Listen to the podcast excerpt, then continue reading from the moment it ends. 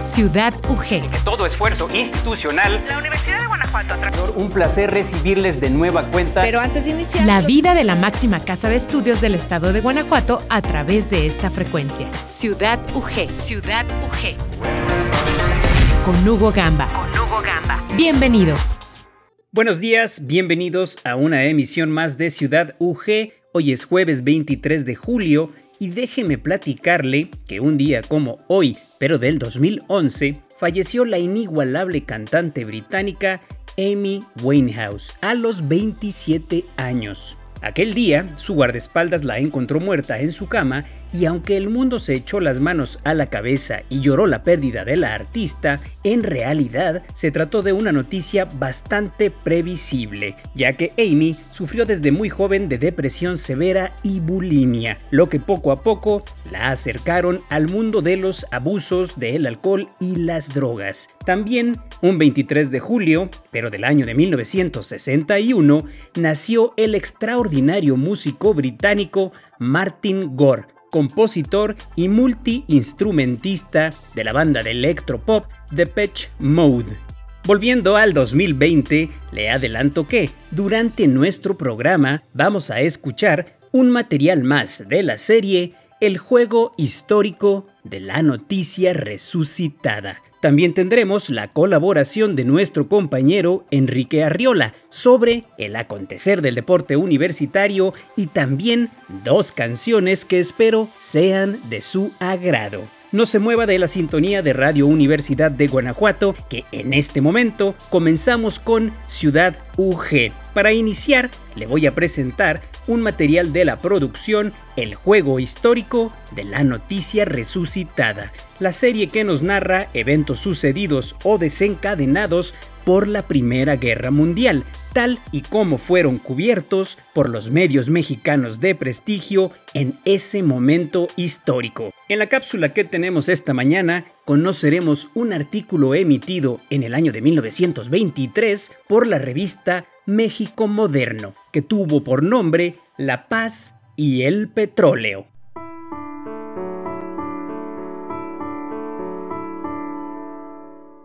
El juego histórico de la noticia resucitada. Reportes de un mundo en guerra. El impacto de la Gran Guerra en la literatura. La Gran Guerra en la literatura.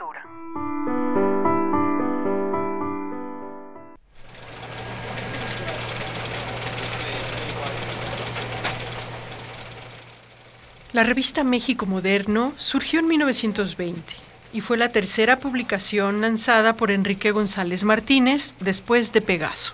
Según el sitio elem.mx, México Moderno fue una revista de alta cultura que dio cuenta por espacio de tres años de la actividad cultural del país. Con una periodicidad irregular, en su corta vida aparecieron las firmas de prestigiosos intelectuales y escritores de México y Latinoamérica. Tal es el caso del reformista universitario y fundador de la filial cordobesa de la Sociedad Argentina de Escritores y de la Liga Argentina por los Derechos Humanos, el abogado Deodoro Roca, quien colaboró en el último número de la revista, aparecida en junio de 1923, con el artículo La paz y el petróleo.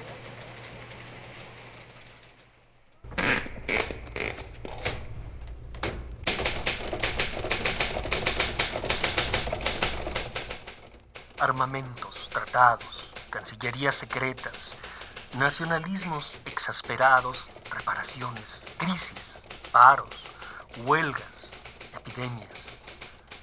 Todo está como estaba. Todo vuelve o sigue en sus cauces antiguos. Hace poco que H.G. Wells, uno de los últimos obstinados creyentes en la hecatombe milagrosa, lo dijo. Se engañaban todos la Gran Guerra no fue un baño moral, no podía serlo. Parece que la guerra no hubiera enseñado nada. Nadie quiere merecer el mañana sacrificando el hoy. Aunque los mapas hayan cambiado, el conjunto de las naciones no varía y los mismos estados gigantescos que se despedazaron pugnan por restaurar las brutales jerarquías sociales y los intereses egoístas que desencadenaron la Gran Guerra. La revolución permanece aislada como en un lazareto o se resigna a vivir mutilada. Soporta que le corten las alas. En torno, Las actitudes bélicas se hipertrofian. El dogma de la fuerza sigue siendo alucinante. Los que con más vehemencia creen que seguirá gobernando el mundo ascienden en todas partes a la categoría de estadistas. De nada ha servido la última guerra. De nada servirán las próximas.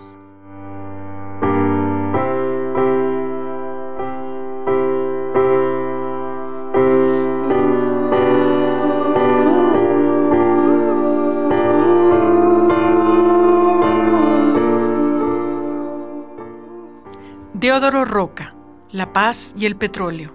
México Moderno, número 4, tomo 3, primero de junio de 1923.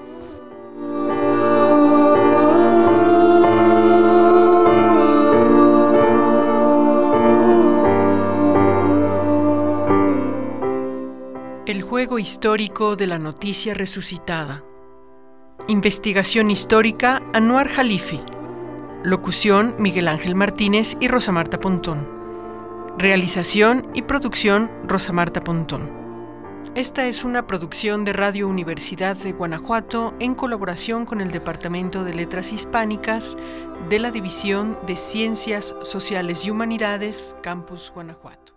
Gracias por permanecer en compañía de Ciudad UG. Antes de avanzar, permítame invitarle una vez más a visitar la página de Facebook Ciudad UG, en donde todos los días tenemos contenidos nuevos universitarios que seguramente resultarán de su interés. Para continuar con el programa de hoy, le quiero presentar al grupo The Submarines y su canción Vote, una pieza incluida en el álbum debut de esta banda de Los Ángeles, California, llamado Declare a New State.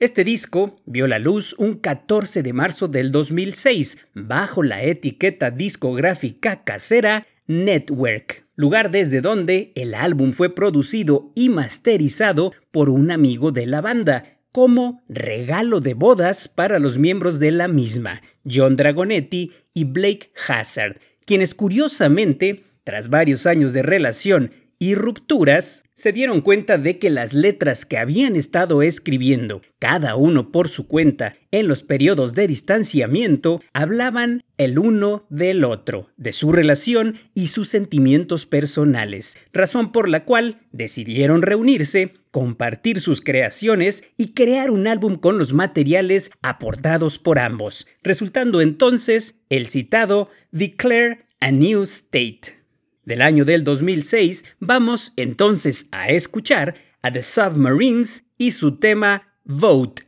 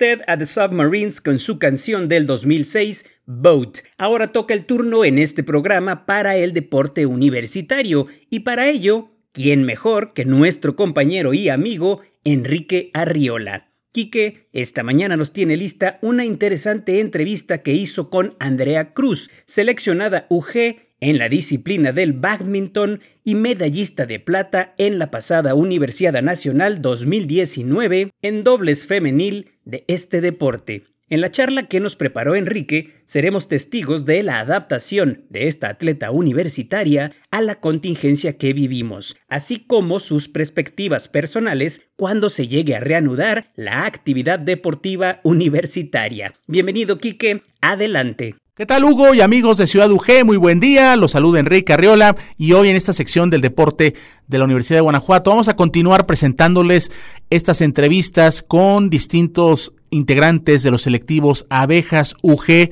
y hoy toca el turno de hacerlo con Andrea Cruz Barbosa, estudiante de la licenciatura en diseño gráfico de la universidad y quien es una destacada representante de la disciplina del badminton, donde el año pasado fue medallista de plata en la Universidad Nacional 2019 en la modalidad de dobles femenil. Vamos a escuchar lo que platicó con nosotros hace algunos días en torno a cómo se ha adaptado durante estos tiempos de contingencia sanitaria y también nos comparte una perspectiva de lo que podría ser el regreso a la actividad una vez que este periodo de contingencia concluya. Vamos a escuchar a Andrea Cruz Barbosa.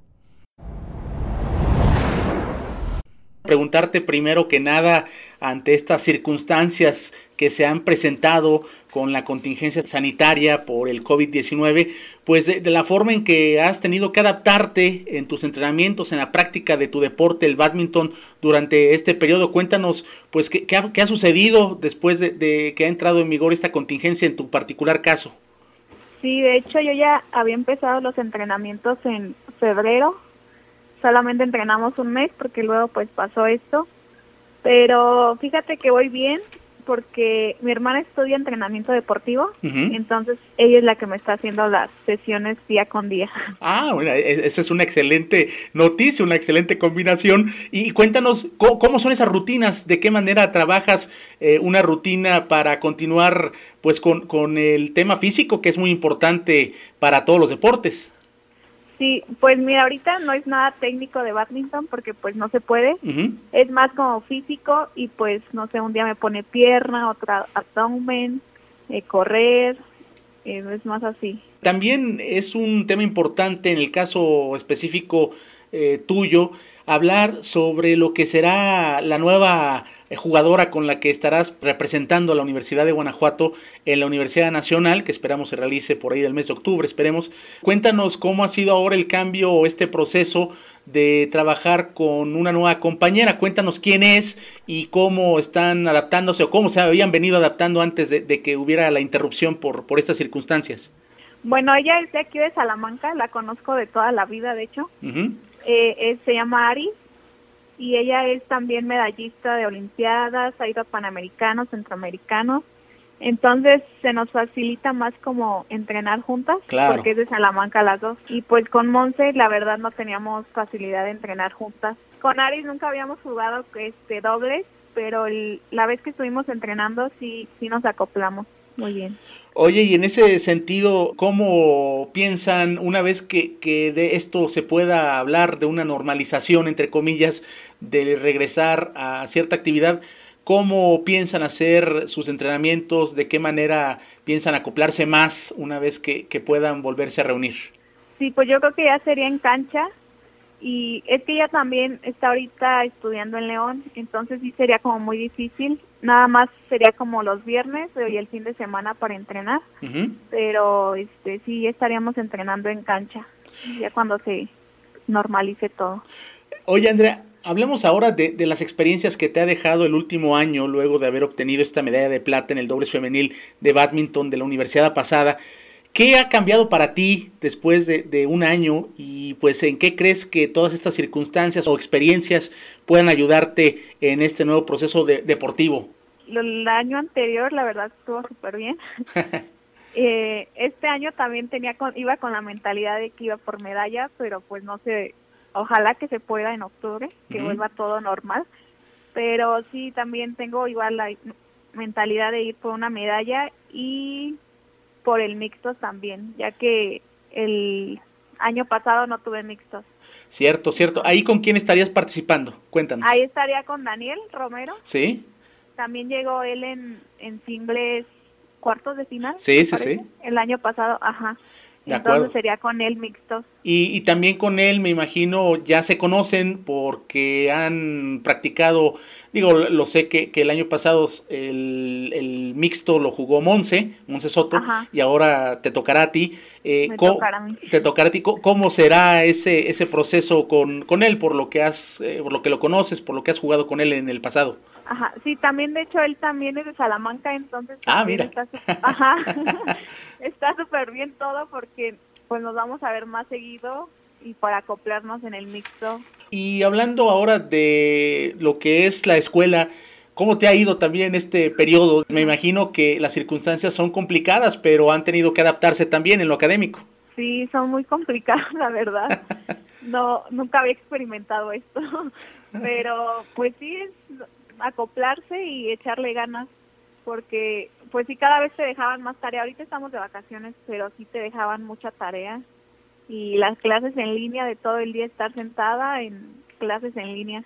Volviendo un poco al, al badminton, ahora que recordamos por supuesto que Monse Soto también eh, ya egresó, ¿no? Pero algún consejo que, que te haya dado ella o algo de las experiencias en el pasado que hayas tenido con ella que puedas tú aplicar a lo que será tu participación en, en la universidad, ¿qué, qué tomarías de, de, lo que has vivido también con las experiencias con Monse?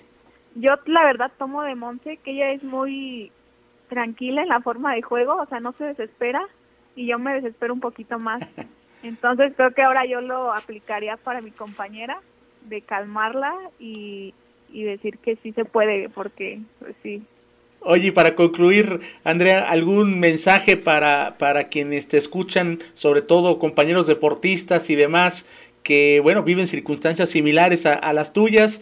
¿Cómo consideras ahora la, posibilidad de jugar en el estado de Guanajuato? Ese es, por supuesto, el, el sueño, ¿no? Una vez que, que, regresemos a las actividades presenciales, pero ¿qué, ¿qué, dirías en torno a estas posibilidades de que puedas jugar en tu estado y, bueno, en el caso específico en la ciudad de León, donde también tienes muchos conocidos? Pues que le sigan echando ganas y que sigan entrenando, ya si se hace o no se hace, pero que ellos sigan entrenando y que ojalá sí se haga lo de la universidad. Y un punto final, bueno, ahorita que te escucho, ¿cuál es tu mentalidad en torno a, a, la cancelación en estos momentos? Digo, obviamente no, no, no está en tu alcance hacer algo, pero ¿cómo ves el, el tema de, de, que se haya retrasado el, el evento? ¿Puede representar algo importante para prepararte mejor? ¿Cómo lo ves? La verdad sí, al principio sí me enojé un poco de que estuviera pasando todo esto porque yo estaba pues mentalizada, lista y ya que, bueno, a mí me habían dicho que se iba a cancelar todo. Y ya ahorita que nos dieron como una esperanza de que tal vez en octubre ya esté todo bien, pues ya estoy como un poco más relajada y digo, pues hay que seguir entrenando por, por si se hace. Escuchábamos pues esta plática con Andrea Cruz Barbosa, destacada representante del badminton femenil en la Universidad de Guanajuato. De esta forma concluimos. Se despide de ustedes Enrique Arreola. Regresamos con Hugo Gamba a Ciudad UG. Muy buen día y hasta pronto. Muchas gracias a Enrique Arriola, quien todos los jueves nos estará presentando estas historias de los deportistas de la Universidad de Guanajuato y las novedades en general del deporte universitario. Y ahora vamos por otra canción, una que tiene por nombre London Calling, este excelente sencillo del grupo británico de punk rock The Clash. London Calling, lanzada en 1979, es una especie de sátira apocalíptica cargada de política, que pone en relieve la famosa combinación de los toques reggae en el bajo y las guitarras con el estilo punk de la banda.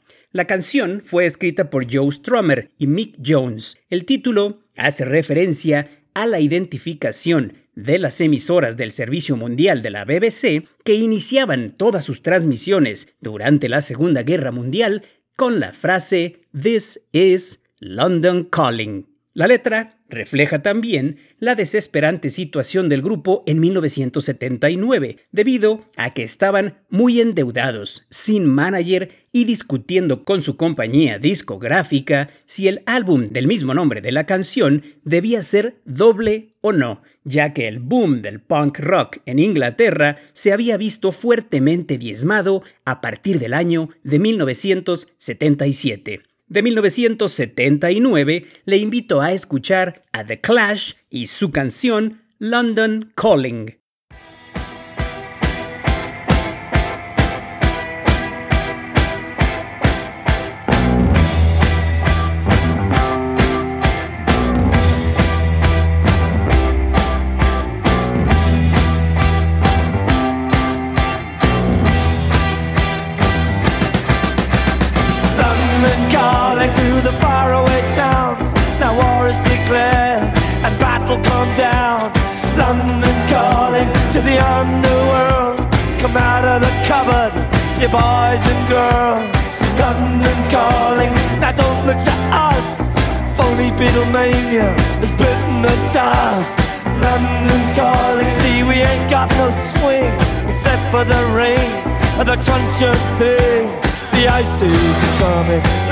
Zooming in.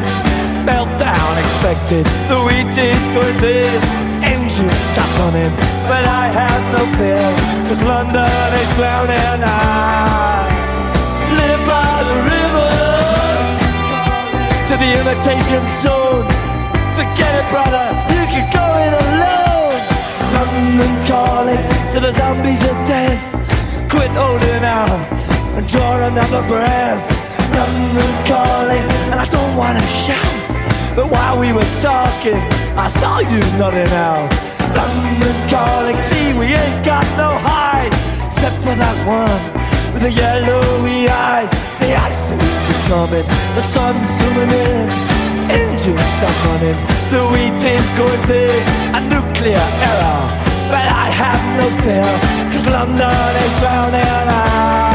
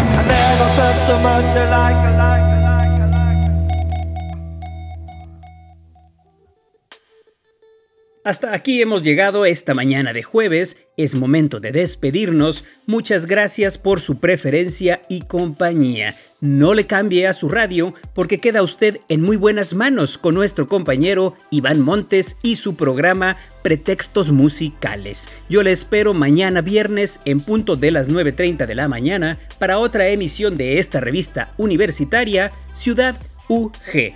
En tanto, cuídese mucho disfrute su día, siempre en compañía de Radio Universidad de Guanajuato. Hasta aquí la emisión de hoy. Gracias por acompañarnos.